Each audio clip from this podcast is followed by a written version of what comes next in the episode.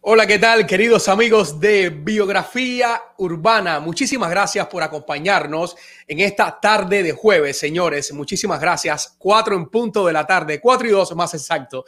Quisiera empezar agradeciéndole a todas esas personas que nos han seguido en nuestras cuentas de eh, Instagram, en Facebook, en YouTube. Muchas gracias, señores. Eh, nosotros dependemos de ustedes para crecer. Gracias por compartir y darle like a nuestros videos. Hoy tenemos un invitado especial, un invitado de lujo, un súper actorazo, señores. Le decía tras cámara que yo había compartido escena y había compartido en algunos momentos con diferentes actores, pero tener la posibilidad de conocer a un actor que tenga la facilidad de encarnar y tenga la facilidad de crear tantos personajes y crear una diferencia entre cada uno de ellos, señores, esos maravillosos. Y ese don solamente lo tiene Andy Vázquez, que visita Biografía Urbana. ¿Cómo estás, Andy? Bien, bien, mi hermano. Muchas gracias. Muchas gracias por, por, por la invitación. Es un placer. Y nada, he tenido dos o tres amistades que han estado contigo por ahí y y me hablaron y dije, oye, vamos a ver si me hacen una entrevista a mí también. Ay, gracias, Andy. Para nosotros es un privilegio, un placer, un honor grande tenerte a ti sentado de ese otro lado de la cámara por la clase de carrera que tienes, por lo grande que eres en tu trabajo, por lo que amas el mundo de la actuación, el mundo eh, artístico y que nos des esta posibilidad nosotros que somos una plataforma joven de tenerte ahí sentado. Para nosotros es un gran privilegio que agradecemos de todo corazón. Gracias. El privilegio es mío, mi hermano, ¿verdad? Entonces comienzo preguntándote, ¿cómo fue la niñez de Andy Vázquez? Una niñez bastante feliz, bastante em, rodeada de mucha familia, de mucha gente que te quiere. Allá en mi linda Baracoa, Guantánamo, allá estuve eh, desde que nací hasta como a los siete años, creo, cinco, seis, que vinimos para La Habana. Mi papá es de aquí de La Habana, de aquí de La Habana, mira, yo todavía me siento, estoy en Cuba. todavía. Mi papá es de La Habana, mi mamá de, de allá de Baracoa. Y nada, fue una, una, niñez bastante feliz allá en Oriente con todos mis primos. Siempre esperábamos los primos que vinieran de Camagüey, de La Habana. Pasábamos los veranos de lo más lindo. Ya mi mamá profesora de educación y yo en el barrio ahí siempre eh, haciéndole monería a los muchachos y eso, y los muchachos se reían. O sea, desde muy temprana edad, eh, edad podemos decir que, que, viene este, este mundo de la actuación. ¿Lo sentías desde muy pequeño? Sí, siempre me gustó, siempre me gustó. Recuerdo una vez también allá en Oriente, en Paraguay, donde yo nací, que fue el grupo Teatro Escambray, estaban todos esos actores allí, y nosotros fuimos al hotel que estaba muy cerca de la casa de nosotros, y vimos la obra también, eh, Molinos de Viento, que era una obra que hicieron ellos, el grupo Teatro Escambray en, en Baracoa, y, y recuerdo con mucho amor, creo que eso fue la primera vez que yo vi la, un, lo que era un teatro, lo que era la actuación y me, me, quedé fascinado, ¿verdad? ¿En qué momento, Andy, ya después de quedar fascinado con este medio, en qué momento ya decides eh, dar el paso de comenzar? ¿Comenzaste en casas de cultura, en grupos aficionados? ¿Cómo fue este, este comenzar tuyo? No, en La Habana, sí, yo después me voy a La Habana ya joven y eh, comencé, recuerdo que fueron a hacer una, una, a la escuela, yo estaba estudiando construcción civil en, en, Boyero y llegó la asignatura de educación artística y entonces había que escoger entre danza, eh, la plástica, el, el canto y, el, y la actuación. Y yo me, me, giré siempre por la actuación, ninguna de las otras a mí se me ha dado bien. Y yo lo que me gustaba era actuar y eso, y me fui por la parte de la actuación. Me apunté ahí y ahí empecé a hacer, empezamos a montar cosas eh, clásicas y, y cosas serias y, y un día deciden que el grupo de teatro de la escuela hiciera una representación de, de la protesta de Paraguay, Martínez Campo y Maceo, y entonces trabajaba un mulato con nosotros que era medio chino y, y éramos los jugadores de la escuela y cuando salimos a hacer aquella cosa tan, tan seria en el matutino, se desbarató la escuela completa, la risa que fue un bonche de nosotros. No nos entendemos, lo estábamos haciendo muy serio. Y todo el mundo muerto la risa y el director después, ¿por qué ustedes están haciendo payasería? Que lo hicimos serio, lo que la gente se reía, no sé por qué. Y el director de la, del teatro dijo, no, usted lo que sirve es para humoristas, usted no sirve para otra cosa. Y ahí arrancó todo. Ahí empezamos a hacer humor, empezamos a hacer humor sin saber, empezamos a inventar, a montar chistes, teníamos muy pocas referencias de lo que era el humor. Lo que montábamos chistes y lo hacíamos por ahí, en la Casa de la Cultura, no pertenecíamos a ninguna, sino en cualquier actividad donde yo veía que se hacía, se actuaba, le decía a la que estaba ahí, oye, aquí se va a hacer un show, sí, mira, nosotros somos un grupo humorístico, dejando tirar un, un par de cuentos ahí, y entonces así empezábamos ahí más o menos a, tratar de colarnos en cualquier lado. Ahora, Andy, eh, sabemos el, en, en, aquel lugar de donde eh, todos venimos, eh, ese, esa dictadura cubana, hay varias cosas que, que no, no, no, nos impide a nosotros un poco el, el crecer en, en, todas las ramas. Pero bueno, en la parte artística. ¿Qué tanto fue eh, difícil para Andy poder pasar de aficionado ya a pertenecer a una empresa que te pudieran pagar? Porque sé que esa parte es bien fuerte para los artistas en Cuba, más cuando eh, tú vienes de la calle, eres empírico. ¿Cómo fue este proceso tuyo? Yo de repente, eh, el Centro Motor del Humor siempre ha tenido las puertas abiertas para todos los, muchachos que quieran presentar algo que sea que, que sea de interés del Centro Motor del Humor. Están los festivales de Aquelarre, a todo el que llega con un, con un proyecto se le acepta y después se presenta. Yo tuve la suerte de saltarme ese paso porque conocía a, un, el que era director de ese tiempo de, del grupo Landiver, Fredo Oliva. Lo conocí a través de un primo mío y me dice, no, nosotros estamos buscando, porque se nos fue un muchacho para Estados Unidos y estamos buscando a a alguien. Me hicieron unas pruebitas ahí, le cuadró, entonces empecé a trabajar con ellos y automáticamente entré al Centro Promotor del Humor. Había que hacer festivales de aquelarre, había que eh, ser del interés del centro, ¿no? Para que te pusieran dentro del Centro Promotor del Humor. Pero en el año 99 ya yo había regresado. Yo estuve en el año 99 por Europa y después regresé. Ya tenía en mi mente no seguir porque era demasiada lucha y eso mismo, no tenía una empresa, no tenía quien me contratara, trabajábamos por ahí, por la izquierda y ya al entrar al centro motor del humor dije, coño, por aquí va la cosa seria. Entonces empezamos a hacer cosas. Conozco a Baudilio Espinosa, gran, eh, un gran actor humorístico, ahora trabaja en Cuba en la Neurona Tranquila, que es que escribió un par de horas y fuimos a la Aquelarre 2000, en el 2000. Ahí tuvimos cuatro premios a Aquelarre por la obra, una obra grandísima que se llamaba Una vez al año. Y entonces por ahí poquito a poco fui a, entrando en lo que era el humor serio, el humor que le llamamos un poquitico más maduro porque antes nosotros lo que hacíamos era vestirnos eh, poner una peluca, una saya, eh, doblar una canción o hacer un chiste montado y ya, pero ya entonces empecé a conocer lo que era el humor más, un poquito más profesional y eso. Y de ahí entonces eh, estuve en el Centro Motor del Humor, bueno, hasta que vine para acá, ahí, con ellos. Andy, ¿recuerdas cuál, cuál fue tu primer cheque de cuánto fue que cobraste? yo creo que fue que ellos me dijeron a mí, mira, eh, fueron muy amables, porque incluso fue una actividad que yo ni, ni, ni, hice nada, fue una cosa que me dijeron, mira, sale al final ya estas cosas, pim, pam, y ya. Y creo que me, me dieron un cheque, yo no había cobrado nunca, a no ser por la mano, sí, la izquierda y eso, creo que me dieron como 500 pesos en, un cheque, y yo, yo, ya la primera vez que cobraba, incluso después me hicieron una tarjeta electrónica, el Centro Promotor del Humor siempre fue pionero en todo esto de la tecnología, el cobro de tarjeta magnética, nadie tenía eso en Cuba al principio y ya yo tenía mi tarjeta electrónica. Imagínate tú cuando cogí una jevita le decía, vamos un momentico a salir. Y le decía, espérate un momentico, déjame ir a cajera a sacar dinero. ¿Cómo el cajero tiene tarjeta? Y ya eh, era la onda más o menos. Y entonces, eh, después ya, tú sabes, empecé a trabajar mucho con ellos y ya, y, con eso, em, no, no, ya, después vinieron bastante cheques y bastante ONA también. Y bastante ONA también. Andy, el, el, el, el, único trabajo que llegaste a hacer en Cuba en la televisión fue vivir de cuento. Empecé, eh, no, yo trabajé en la televisión en el año 1987 con Raúl Pérez Sánchez, director de Los Pequeños Fugitivos, y, de mucha, mucha, mucha, mucha, mucha televisión más. Eh, él, él, hizo una cosa que se llama Prefiero las Rosas, donde yo trabajé, le hice un personaje, era una, era una telenovela, una, una telenovela eh, que trabajaban, bueno, yo conocí tantas estrellas, imagínate tú, Yolandita Ruiz, ahí trabajaba también Daisy Granado, Adolfo de Obrador, Luis Rielo, eh, bueno, los monstruos Rogelio Blaín estuvo también. Hubo una cantidad de artistas que yo conocí ahí, Mario Lozano Santana trabajó también ahí, era una constelación de estrellas. Y yo hacía un personaje de un muchachito de, un barrio, no sé qué, y, de eso no queda rastro, porque yo eh, busqué después en la televisión ahora, a ver si quedaba algo de eso, en el 87. Fue un año que estuve trabajando en esa novela, Después ya sí me desvinculé por completo de lo que es televisión y entonces sí llego después a la televisión eh, con fijo, fijo, con, eh, no, bueno, con dos programas que tuvo allá en Cuba eh, de Carlos, el último programa de Carlos se llamaba Con Carlos y Punto, hice un personaje que era el personal style de Carlos, pero fueron tres o cuatro meses porque después ya él, vino para acá y después entonces empieza a vivir de cuento. También había hecho par de que par de ¿Y tú que te ríes? No, con, con Ulises, eh, la, la, corte, juro decir la verdad.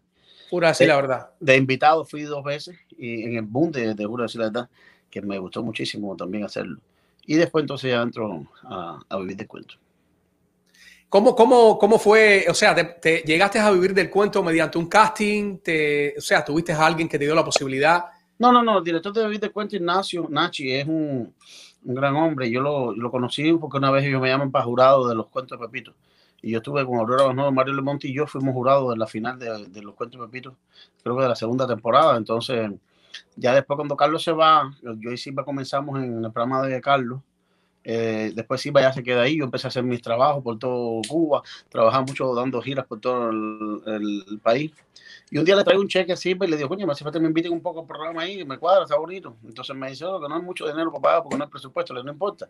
Y poquito a poco fui yendo y haciendo personajitos hoy, otro mañana, uno pasado, hasta que fueron surgiendo los, los personajes míos y me quedé fijo ya. Cuando se va una de las actrices, que era la muchachita que es hija de Manrufo, Mariconchi.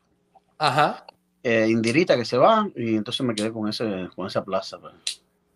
Wow. O sea, solamente tenían plaza para cuatro o cinco actores nada más. Sí, siempre los presupuestos, que si no hay esto, que si no hay lo otro, ¿sabes? ¿No? Entonces eh, yo le digo, no, no, yo trabajo hasta sin cobrar y al principio me pagaban eh, como, tuve un tiempito sin cobrar, pero después ya me empezaron a pagar como, como, como invitado, así más o menos. Y después ya me hacen fijo ya. Andy, imagino que, que, el primer personaje que se crea, o tú me, me rectificarás, es Facundo Correcto. Compadre, yo no decirte bien, porque mira, ¿qué pasa? Que yo hacía muchos personajes, muchos, muchos personajes. Yo llegué a contar casi cuarenta y pico, cincuenta de cosas así. Oye, hace falta un doctor y yo hacía doctor. Oye, falta un vendedor y yo hacía vendedor. Siempre me caracterizaba, las personas me, me, me decían, coño, como tú te desdoblas y como te eso. Mi, mi, mi, mi, mi, el que yo siempre sí estuve mirando, así, mi ¿Cómo se llama? Mi, el, el, actor que más admiro y que yo decía, coño, es como Doy Dios que, que se caracteriza tanto y cambia de un personaje para otro con eso. Entonces yo empecé a buscar eh, cómo poder hacer eso, que cada personaje no fuera igual que el anterior.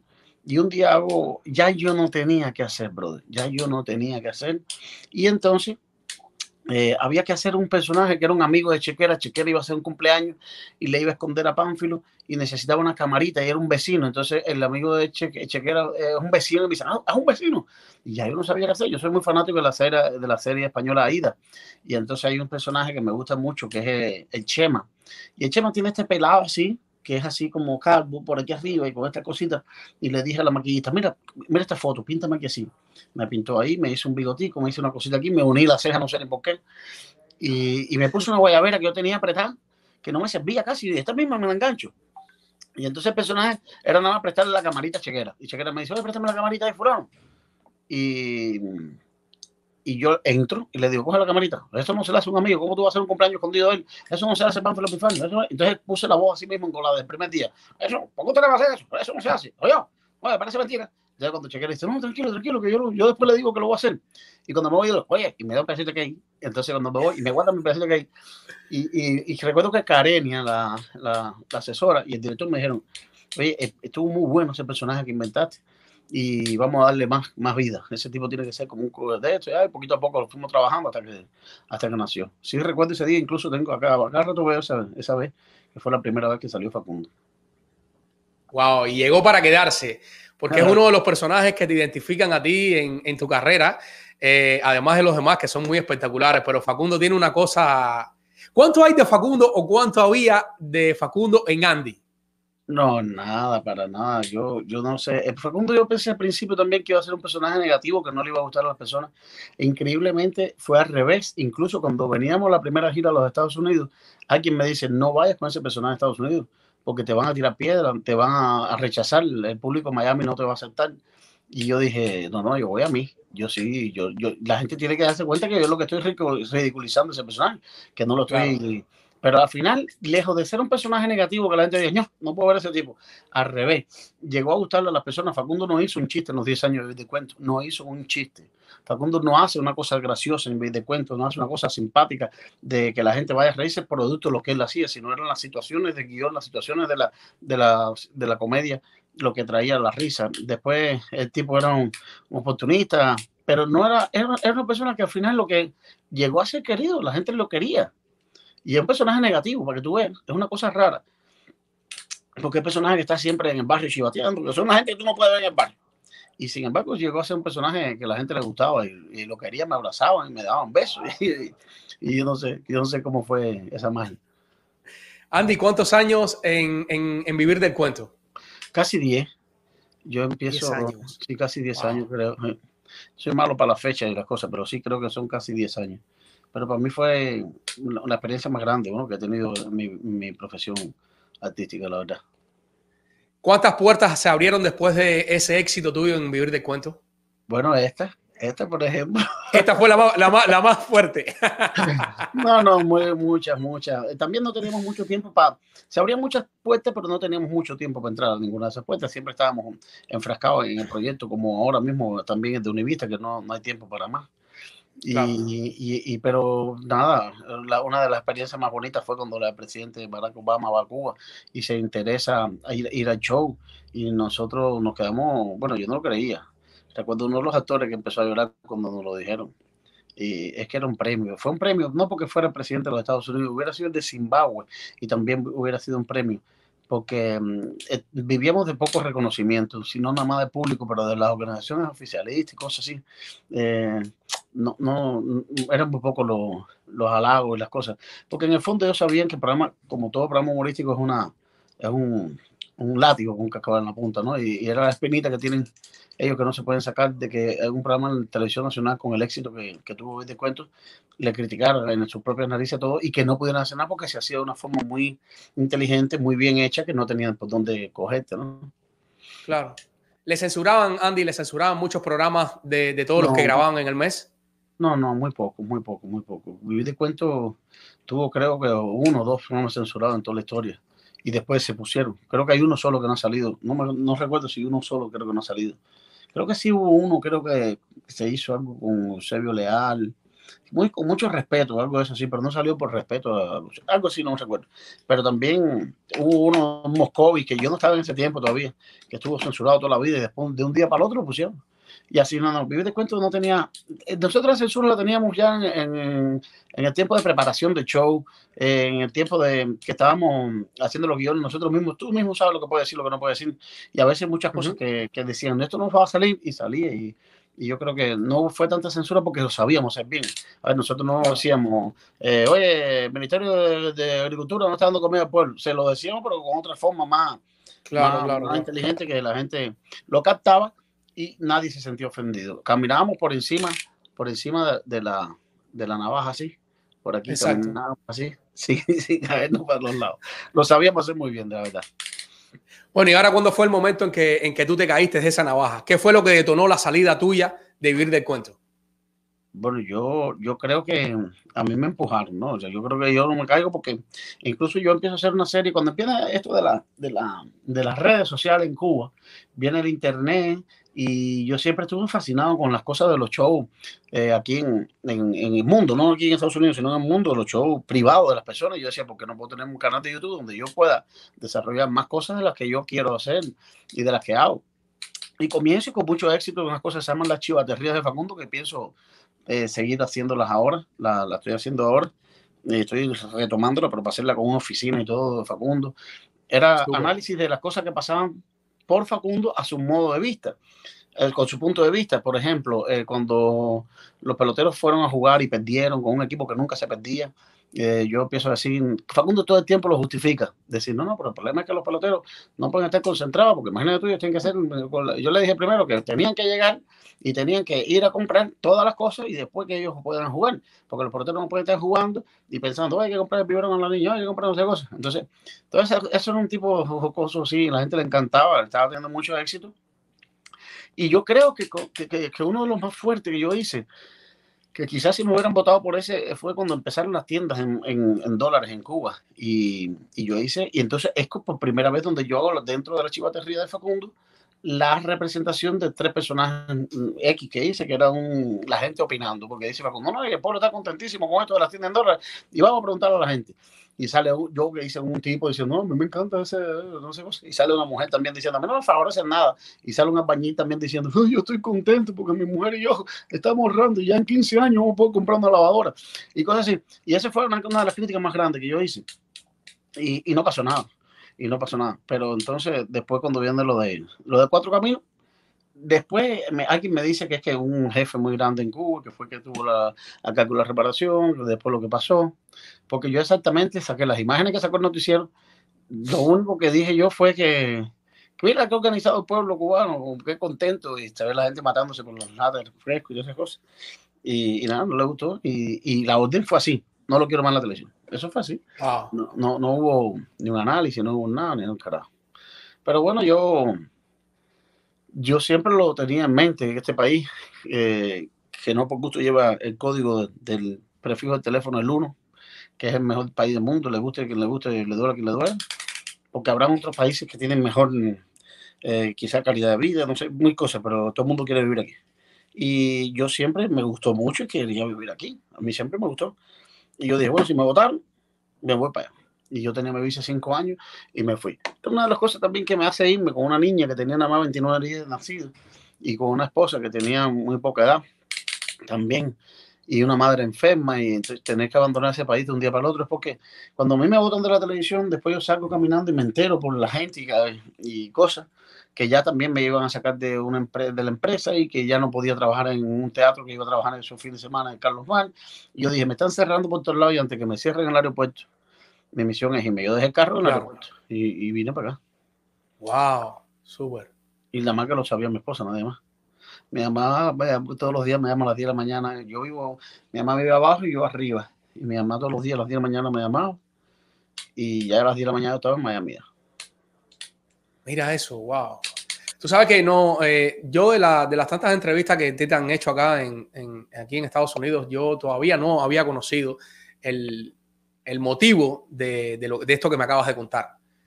Eh, no, es increíble, es increíble. Wow. Pero bueno, lo importante es que se, eh, encontraste una solución y una solución muy positiva porque hoy por hoy has ganado muchas cosas y has ganado un público que te quiere y te admira. Y ahora damos paso a este segmento de saludos eh, el cual quise hacerlo diferente. Yo siempre tengo saludos de compañeros de trabajo, pero esta vez busqué saludos de personas, lo mismo que de Cuba, que de Chile, y tenemos algunos saluditos aquí preparados para ti. ¿Estamos listos con salud, Iván? Rueda, saludo. Hola, ¿cómo están? Eh, soy una fan admiradora de tuya, Andy. Eh, siempre me, me han gustado todos tus personajes. Siempre busco todos tus programas trato siempre de estar al pendiente tuyo y que tengas muchos éxitos eh, desde acá, desde Chile. Qué lindo. Hola, buenas tardes, buenas tardes. Andy, ¿cómo te encuentras? Bien, bien. Te mando un saludo desde aquí de Cuba, de parte de un fanático tuyo que siempre me ha gustado mucho lo que has hecho, de la forma en que lo haces. Y espero que sigas así. Muchas bendiciones y suerte. Saludos. Muchas gracias. Oye, un saludo para Andy Vázquez, que hoy va a estar en el programa de mi amigo Junior. Eh, bueno, ¿qué puedo decir de Andy Vázquez? Todos los cubanos lo queremos mucho, siempre lo seguimos en el programa Univista TV, desde Cuba cuando viví del cuento. Eh, yo soy amigo de Wilber Gutiérrez, porque estuve en Los Amigos de Pito con él y también siempre me hablan, me ha hablado siempre muy bien de Andy Vázquez. bueno, un saludo y un abrazo de todos los cubanos, Andy, ya tú sabes. Un abrazo. gracias, gracias. Hola Andy, hermano, un saludo desde Houston, Texas. Te habla Raymond Díaz, pasada para saludarte, bendecirte y que sigas haciendo lo que estás haciendo, que haces un trabajo excelente representando nuestros artistas cubanos. Mucho éxito, que sigan viniendo muchas bendiciones y un saludo muy especial. Gracias por tu trabajo, seguimos apoyándote. Gracias, hermano. Gracias a ti. Qué bonito. Espectacular. gracias, hermano, gracias, gracias. Muchas personas que te quieren, Andy, muchas personas que te admiran, que te siguen. Eh, yo mismo no me pierdo, trato de no perderme una directa tuya, donde inclusive haces, mucho, haces, algo que no muchos artistas estiman hacer, pero tú lo haces casi siempre, que invitas a las personas a que se sumen al live, o sea, que se conecten a la videollamada y tú intercambias con ellos, que eso es algo bien eh, espectacular, eh, tener ese roce con el artista. ¿Cómo, fue, cómo, te sientes tú y cómo imagino que la otra persona se sienta súper que bien? ¿Qué es lo que has sentido, el, feedback este? Es que, es que yo sí, no sé, lo he hecho sí, es que me gusta sentirme cerca de la gente, bro. Yo me siento a veces, tú sabes que yo soy una gente que yo, hay muchos artistas que, que, eso no se le puede criticar a nadie, que sí viven, que son artistas, que la vida, el artistaje. A mí tú me coges lo mismo en la calle 8 con la mano metida en la nariz sacándome un moco y de momento la gente me dice, oye, te están mirando. Y yo, ni me acuerdo que soy artista, yo soy una persona normal.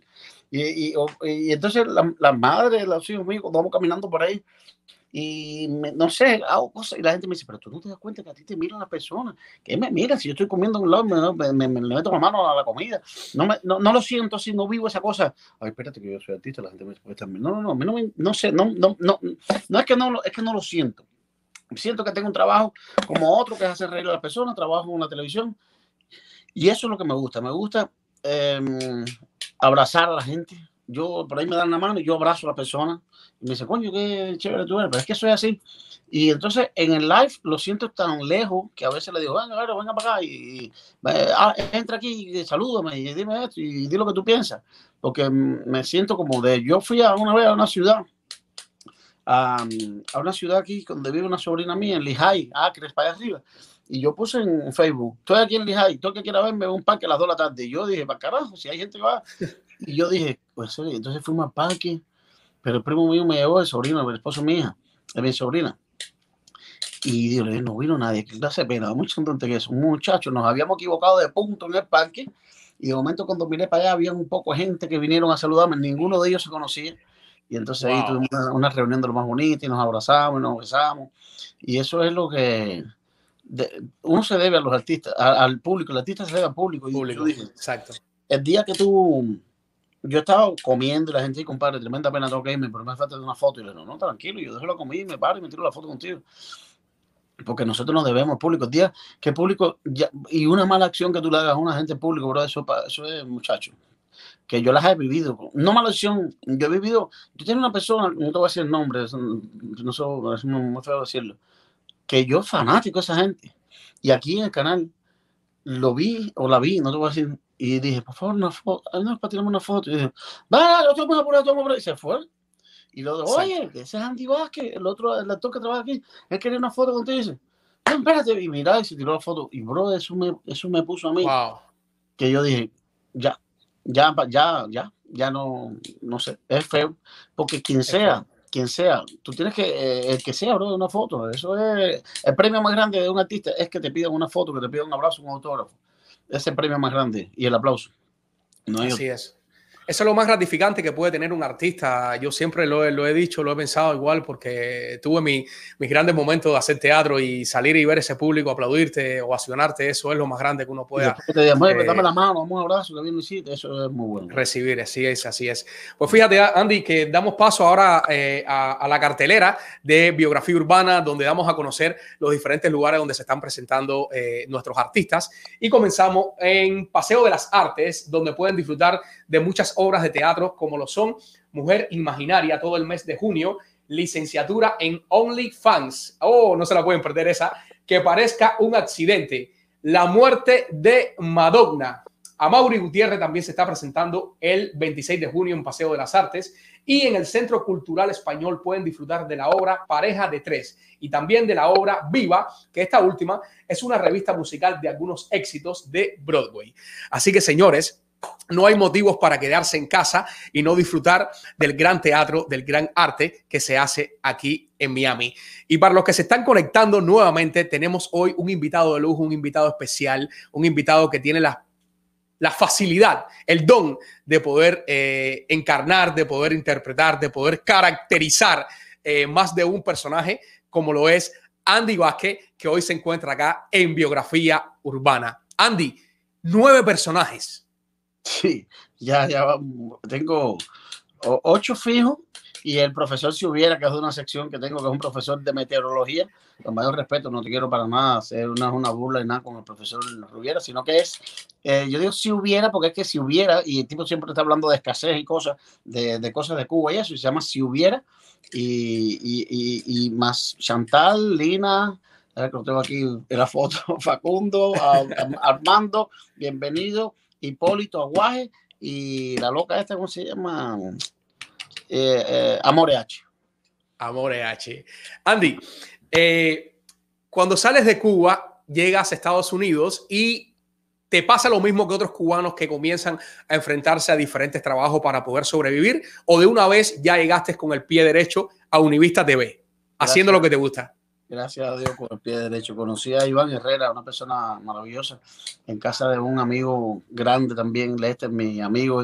Es mi amigo, no es, porque la gente dice, no, mi dentista, no, él es mi amigo, lo que él es dentista y no quiere que yo pague ningún dentista. Fíjate que tuve, él me oh. yo tengo un problema, pero no es mi dentista, es mi amigo y su esposa Elizabeth, son dos personas maravillosas.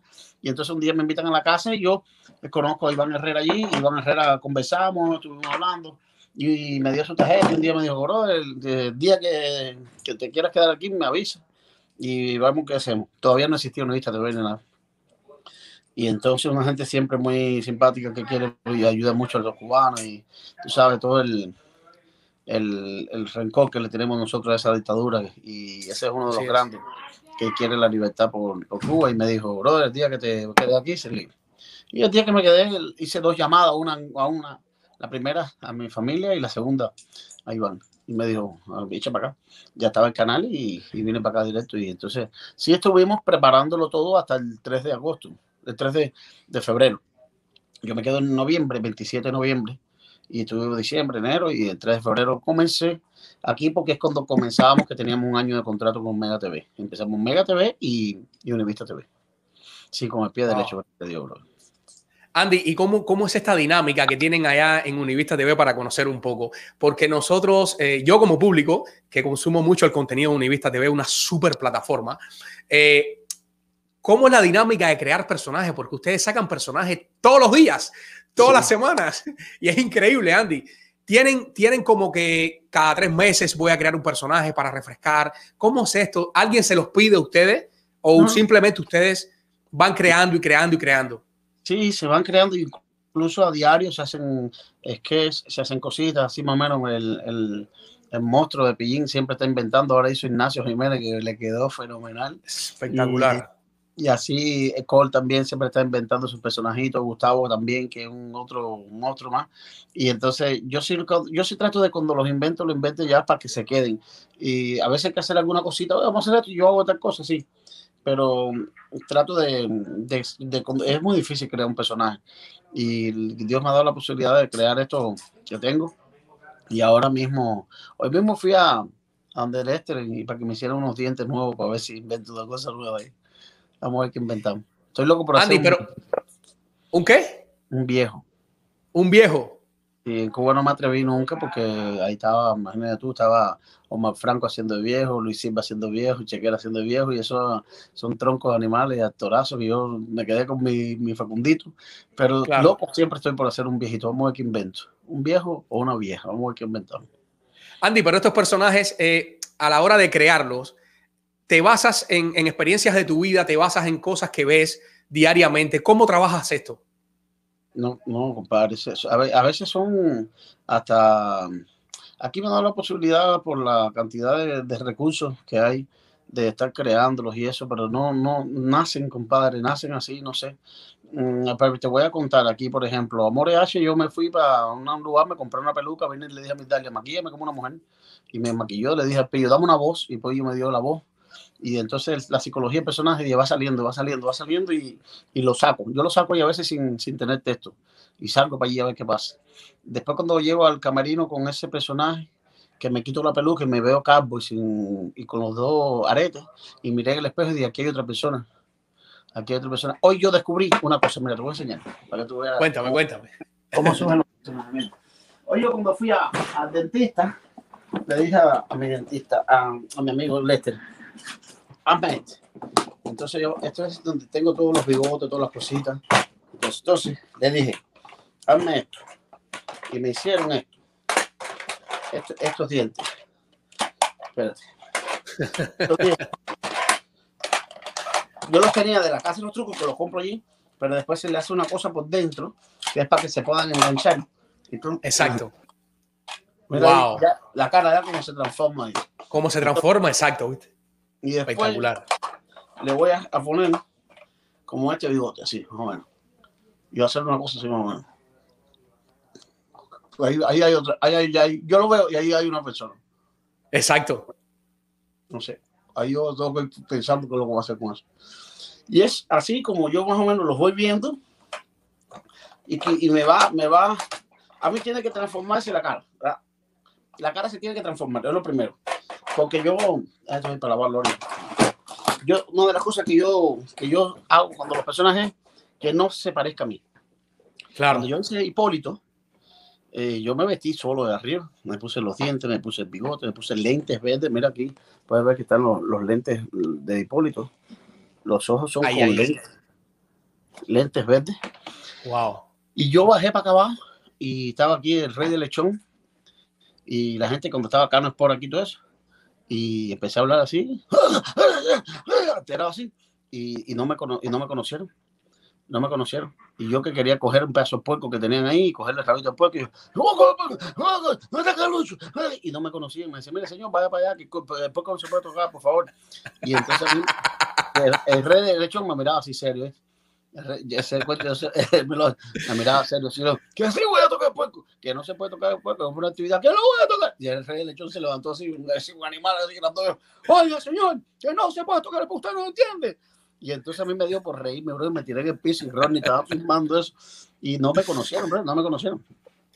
Y entonces yo dije, ahí está un personaje. Y entonces después ya cuando le tiré a Carlucho, Carlucho, ¿esto qué cosa es? Chantal, nadie la vio. Yo me hice Chantal escondido con la maquillista. Y hasta cuando sale, la gente dice, ay, pero Carlucho exagera cuando se ríe. Carlucho no sabía cómo era yo. Cuando yo entré y que me senté, bueno, se oye a Carlucho que dice, ay, coño, ay, coño. Y Indila por allá, alguien está diciendo una mala palabra en la banda. Y yo, a ver, ¿qué cosa es eso? Cuando se quita los dientes empieza a reírse el nasobuco, porque el primer día entró con un nasobuco.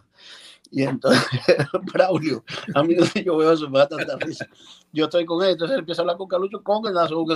Yo me puedo quitar este momentico, señor, que tengo mucho calor. Dice Carlucho, sí. Cuando yo me lo quito, ay, cuando me lo quito, no me río, me lo quito dice, dice Braulio, ah, pues no está fea, no está fea. Y hago así, ya dice, todo el mundo fue que vieron por primera vez Chantal. Y eso es un efecto que es bueno porque mm, eh, la risa sale espontánea, natural. Igual que los guiones, nadie sabe lo que voy a hacer esta noche, nadie lo sabe. Ninguno, ni Carlucho, nadie lo sabe. Wow. Eh, Andy, una cosa que yo me enteré que, o sea, yo, yo en algún momento pensé que, que, muchos de ustedes tenían sus guionistas eh, que les escribía lo que ustedes dicen en las noches. ¿Ustedes muchas veces escriben lo mismo que van a decir en el programa? Eh, bueno, depende. Aquí está Alejandro Robles, un guionista que él nos escribe a nosotros. Y, y entonces yo también tengo otro amigo que me escribe unas cosas y nosotros le ponemos, le quitamos, pero todo el mundo, el Cole escribe muchas cosas, pero después que llegamos allí, la gente empieza a decirte cosas, incluso en, vivo, cuando estás en vivo, te soplan cosas y queda muy bien. Y, así se improvisan muchas cosas también en la base del guion. Wow, súper. Andy, eh, el humorista Limay Blanco eh, comenzó un, una nueva causa para ayudar a las personas desde la isla y vimos que en el tiempo tú te sumaste a esta, a esta acción muy positiva. ¿Qué fue lo que detonó que, que Andy eh, se sumara como segundo artista o como que alguien que apoyara a Limay a hacer este tipo de, de acción por el pueblo cubano?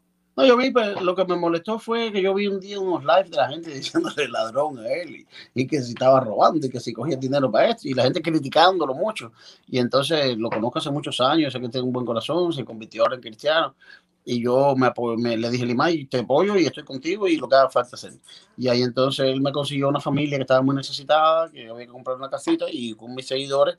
Y yo le pedí a los seguidores que si querían sumarse conmigo a esto, yo puse una parte de dinero, ellos pusieron otra, compramos la casita y así seguimos ayudando a muchas personas más. He parado esto de las ayudas y he parado todo este, este tiempo porque estoy en este momento un poquito estresado, un poquito ansioso, quizás me ha cogido ya después de un año y siete meses de, en este país, estaba un poquito ansioso, ya ahora estoy teniendo una comunicación más estrecha con uno de mis hijos, que vivía un poco lejos de mí, ahora se ha mudado un poco cerca, y entonces estoy dedicándole más tiempo al niño y, y ansioso, porque esperando que me llegue la residencia para poder ir a ver a, a un tercer país, a mis hijas, a mi hija y a mi esposa.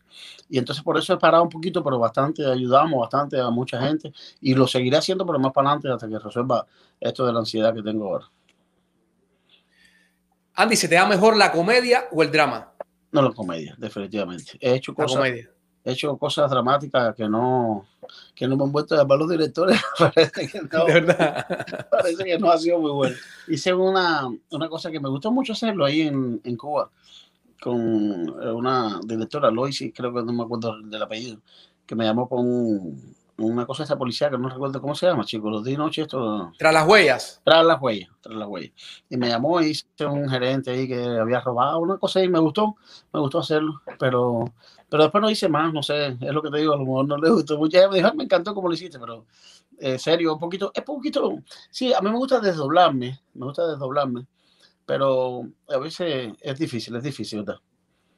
Tú sabes que con Loisy yo hice mi primer trabajo en la televisión cubana de extra en Ultra Las Huellas y te hago este cuento porque me vino este recuerdo y yo me sentí tan motivado esa noche con todos esos grandes actores que estaban alrededor mío que yo me acerqué a él y le dije, mira, este mundo es el que me gusta, esto es lo que me, me apasiona, yo descubrí esto ahora y ella me miró y me dijo, mira, eh, no te metas en esto, que esto, esto es, este mundo es bien difícil. Y yo dije, pero, pero ¿cómo esta señora me va a decir eso? Jamás se me olvida. Y de ahí fui a buscar un poco de consejo positivo en el vestuarista que me había dicho que a lo mejor sí, y me dio algunos nortes. Y ahí empecé a encaminarme en el mundo del, arte. Pero por ella fue que yo pude entrar al mundo este de, la actuación y hacer mis cositas hasta que me evalué como actor y etcétera. pero fue bien, bien fascinante hacer ese primer trabajo entre las huellas. Que recuerdo que ni me veía, eso fue un momentico y ¡pum! me mataba. Sí, pero bueno, eso, eso uno aprende mucho y es la primera experiencia y, se la lleva uno, no se te olvida jamás. Así es. Andy, de todos estos personajes que tienes, estos nueve personajes y todos los que, bueno, los que vendrán todavía, pero de estos que tienes, ¿cuál es el que te mueve más, el que más te da ganas de interpretar, con el que más cómodo te sientes? Bueno, eh, es difícil, pero eh, a mí me gusta mucho Hipólito, me gusta mucho Chantal y Lina. Y Aguaje también lo disfruto, todo lo disfruto, todo. Pero por ahí te podría decir, entre Hipólito y, Lina y Chantal, los tres, esos tres me encantan. Si te me siento me siento cómodo, muy cómodo con ellos. Con un ejemplo, con Amore H por la voz, un poquito, me siento un poquito incómodo con la voz, porque es un poco eh, una voz muy aguda ahí que no, no, la, no la puedo mantener mucho. Eh, Facundo, para que Facundo, ya me he visto que Facundo casi es, es el, el, clásico, ¿no? Es que no sé, todos me gustan, compadre. si me dieran a escoger uno. Ajá. Es difícil. Es difícil, pero eh, creo que sería eh, Facundo, ¿no? Por, por, por todo lo, lo, que lo que he, logrado con ese personaje y todo. Sí. Pero entre los que más fácil últimamente me siento cómodo haciéndolo, Chantal, Hipólito, incluso hasta Lina a veces me siento un poco porque, por, el, por el texto y porque como lo he hecho mucho, pero ahora los que más cómodos y que deseo hacerlo, sí que tengo ganas de trabajarlos más. A mí Chantal, hoy mismo, hoy, hoy mismo, no, hoy hago Lina, hoy hago Lina. Para que tú veas, a mí como espectador, a mí me, me, me, yo me desvivo por, por Facundo Correcto y por Lina Lajaba. Facundo me encanta, Andy. Eso, ¿para qué decirte? Facundo tiene una trayectoria contigo increíble y a mí cuando me, me hablan de Andy Vázquez me viene Facundo a la mente. Yo y bueno, voy a retomar la, la chivatería de Facundo, que ya te pasaré lo de eso para que me le dé un poco de promoción por ahí. Claro que sí, no, y además eh, me sumo, si te hace falta algún trabajo actoral, yo me sumo también a aportar algún personaje y, y, a sumarme contigo en esta ola que me gustaría mucho en algún momento poder actuar en algo contigo. Claro que sí. Muchas gracias, hermano. Oye, pues fíjate, mira, ahora que dices esto de, de, los personajes y eso que estábamos hablando, hay una persona que me escribió desde Cuba, me escribió, no, me pasó un video desde Cuba que quisiera que vieras, que él, él como que te está reclamando algo. ¿Estamos listos con el video, Iván? Rueda video. Hola Andy, ¿cómo estás? Espero que te acuerdes de mí, Evaristo, el del partido aquí en el ICRT. Ay, muchacho, me gustaría saber, Andy, ¿En qué te fallamos? ¿Qué decisión hicimos mal para que nos traicionaras de esa manera, Andy? Tanto que hicimos por ti. Tu carrera como actor no la debes a nosotros. La patria que te educó, te creció. Pero bueno, vamos al grano. Hemos visto que has desarrollado muchos personajes allá en ese país conquistador de mentes. Andy, hay tres personajes los cuales no son de tu autoría le pertenecen a la patria cubana. Aquí está el documento que nos acredita dueños oficiales de Facundo Correcto, de Bienvenido y de Aguaje. tú no tienes ningún derecho de hacer esos personajes por allá. Al no ser que nos pagues 287 dólares quincenales por cada uno de ellos cada vez que los interpretes. Hasta la fecha de hoy, según estadísticas, debes 3.538 dólares con 65 centavos por cada vez que has hecho estos tres personajes. Andy, eso es un delito grave. Y tú sabes muy bien que nosotros podemos sancionar a cualquier cubano fuera de la isla si nosotros queremos. Andy, la patria te necesita. Muchacho, recapitula. Regresa acá con nosotros. Que tu huequito en a vivir del cuento todavía está listo. Oye, ese eres tú, ¿eh? Ese eres tú. Eh, ese, dicen que soy yo, dicen que soy yo. Coño, Sí, te quedó sabroso eso. Es lo bueno de, de hacer los personajes bien, que tú dices, ¿será o no será?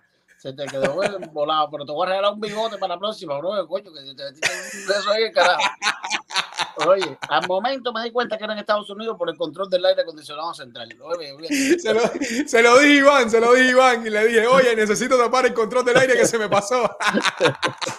oye, vámonos, vámonos, compadre. Oye, Andy, eh, Andy, si eso te pasara, ¿no te ha pasado por la mente que, que- que aquellas personas en un momento determinado te digan, esos personajes son de, de nuestra autoría porque se crearon aquí?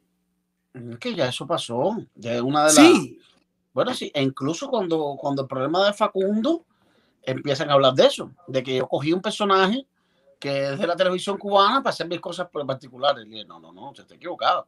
Es que eso, eso ha sido una bronca hace rato. Incluso hasta de Pánfilo, una vez en una reunión dijeron que era un personaje que era propiedad intelectual de la televisión. Le dije, no, no, no, usted está equivocado. Los guiones son de ustedes porque ustedes se los pagan a un escritor. El programa es de ustedes, pero los personajes son de nosotros. Incluso alguien nos sugirió, inscriban rápido los personajes, porque si ellos lo llegan a inscribir, más nunca lo pueden hacer. Ellos ya se creían que eso, que eso era de ellos. Eso ya había pasado. Eh, Mira eso. Me, me lo dijeron, me lo dijeron varias veces. No, con los personajes que, que son propiedad intelectual del ICRT. Para carajo, el ICRT no tiene ni cámara para hacerse los muchachos. así mismo es. Andy, ¿qué, ¿qué es lo mejor que consideras tú que te ha pasado en tu vida? Bueno, lo, lo mejor que me ha pasado en mi vida es haber nacido de mi madre y haber tenido los tres hijos que tengo. Eso es lo mejor que me ha pasado en mi vida. Y, y artísticamente, lo mejor que me ha pasado en mi vida es haber trabajado en ese programa de Cuento y ahora aquí en Univista. ¿Cuánto has aprendido aquí en Univista TV? Muchísimo. Muchísimo. Aquí es una experiencia totalmente diferente. No es la misma televisión, una televisión que se hace diario, una televisión que es de una hora de show. Es una cosa que llegó un momento que yo dije que no iba a poder con esto. Y, y después le cogí el rumbo, pero es muy fácil. En Cuba hacíamos un programa, cuatro programas al mes, y aquí hacemos un programa di- diario. Imagínate tú, desde Así el 3 de febrero del 2019 hasta hoy, ¿cuántos shows hemos hecho diarios? Eh, ¿Cuántos shows hemos hecho? Uno diario. Y, y el año y el año ese fue dos diarios, porque era uno en Mega y uno en, en, en Univista. Es una prueba de fuego, es una prueba de fuego Univista TV, el trabajo que ustedes hacen ahí cada noche. Y maravilloso, maravilloso. Andy, ¿dónde te ves en 10 años? En 10 años, bro, yo tengo 45. Con 55 no sé si yo todavía esté dándole a esto aquí en el show. Sí te digo que si Univista TV existe dentro de 10 años y ellos es de su interés que yo esté aquí, aquí estaré. Eso sí te lo digo. Wow, súper. ¿Y qué le puedes decir ya culminando a Andy, que sé que ya vas a entrar en maquillaje dentro de unos minutos para seguir tu, tu show en la noche de hoy? ¿Qué le puedes decir al pueblo de Cuba que va a tener la oportunidad de disfrutar eh, de esta entrevista en retransmisión y los que están conectados, que hay más de 10 personas conectadas ahora en este momento? ¿Qué le puedes decir al pueblo de Cuba? ¿Qué le puedes decir a tu público en general? eh, al pueblo de Cuba decirle que no me olviden, que yo todo lo que hago lo hago pensando en el pueblo de Cuba y en los cubanos. Que no me olviden que en mi corazoncito ellos están ahí todos ahí. Y que si Dios quiere y la, la, la, la bendición de Dios nos ayude, que podamos ser, ese país pueda ser libre pronto y que cada cual pueda hacer lo que quiera y podamos volvernos a ver muy pronto por ahí. Muchísimas gracias, Andy. Muchísimas gracias por esta gran oportunidad. Lindas palabras. Gracias por este tiempo que nos has brindado aquí a, a Biografía Urbana. Es una de las entrevistas que más yo deseaba que, que, que nos pasara a nosotros. desde hace mucho rato te estaba eh, siguiendo las huellas, pero me era un poco difícil eh, dar con tu paradero, conseguir tu número de teléfono, pero lo logré porque cuando hay perseverancia en lo que uno quiere, lo que uno le apasiona, uno logra el objetivo y esto fue lo que pasó con esta entrevista que gracias a todo lo que existe en esta vida, este universo, hoy se dio. Muchísimas gracias por darnos esta oportunidad. Gracias a ti, mi hermano. Mándame el link de la entrevista para ponerlo también en mi página para que la gente lo vea. Gracias, gracias Andy. Un abrazo bien grandote. Te deseo el doble de las cosas buenas que te han pasado y, y muchas cosas buenas. Bendiciones y que pases un estupendo día. Muchas gracias para ustedes. Saludos, abrazos y gracias. Un placer. Gracias. A ustedes, amigos que están ahí de ese otro lado de la cámara, hemos tenido el placer de conversar con este super actor Andy Vázquez, con una carrera increíble, con una manera de improvisar, una manera de caracterizar solamente única de él. Señores, eh, muchísimas gracias por acompañarnos en esta entrevista. Muchísimas gracias. Bendiciones les deseo a todos ustedes. Es muy importante siempre eh, que compartan nuestro contenido. Gracias también por, por suscribirse a nuestra plataforma de YouTube. Eh, de paso, se las recuerdo, nos pueden seguir en Biografía Urbana en YouTube, eh, Biografía Urbana 1 en TikTok, en Facebook, en Instagram y también en Twitter. Muchísimas gracias. Un abrazo bien grandote de parte de este servidor Junior Martínez. Y este programa no sería posible si no tuviésemos a nuestros patrocinadores y comenzamos eh, con la Escuela de Cinematografía arte y televisión de Miami.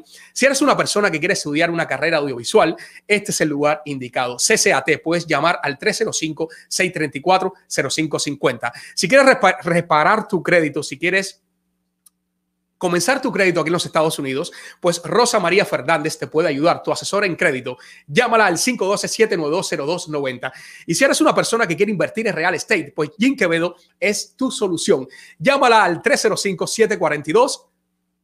Ahí pueden ver el número de retransmisión. Y si eres una persona que quieres mejorar tu físico, puedes llamar a Boss Trainer, pues él es una persona con muchos años de experiencia y te puede enseñar a alimentarte, a nutrirte y a crecer en músculo o bajar de pesito.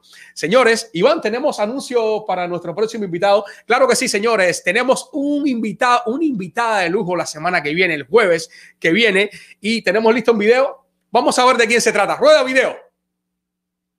Wi-Fi. El wifi, no, este no tiene wifi. ¿Y No tiene wifi. Es una lata de Coca-Cola. Es una lata de Coca-Cola que inventaron ¿Y allá. cómo se la va a mandar a la producción para que la vea si no tiene Wi-Fi? Yo no sé. Dame A- acá. aquí se puede. no, Ya, acá. mira. Dame Esta, acá. esta es mi cámara favorita del mundo. La cámara favorita del mundo. Los cuentapropistas, profesores de la universidad y todo, Sí. trabajan vendiendo cámaras, aretes y ganan más dinero. ¿Tú piensas que ellos son bobos? Este sí, mi santo. mi santo boricua. Esto es un boricua, que es mi santo. ¿Ese sí, incienso de qué, qué cosa es, Magdalena? No el incienso, porque te molesta. No. ¿Eh? Sándalo. Esto es sándalo. Esto para siempre, para. Hay todo. personas. Y tú sabes que ahora los que están en la onda son los boricuas. Con todo el Sí. lío que fumaron allá. No se pueden perder a Judith, esta excelente actriz que interpreta a este super personaje de Magdalena, Magdalena la Pelúa. No se la pueden perder el próximo jueves aquí en Biografía Urbana. Muchísimas gracias por acompañarnos, señores, aquí en nuestro estudio, en nuestra casa de Biografía Urbana. Gracias de verdad, de todo corazón. Y termino diciéndoles que si tú eres una persona de bien, una persona que nos quieres apoyar, si tú eres una persona que quieres ayudarnos a crecer, dale like a nuestro contenido. Súmate a Biografía Urbana. Nos vemos, señores. Un abrazo bien grandote de Junior Martínez.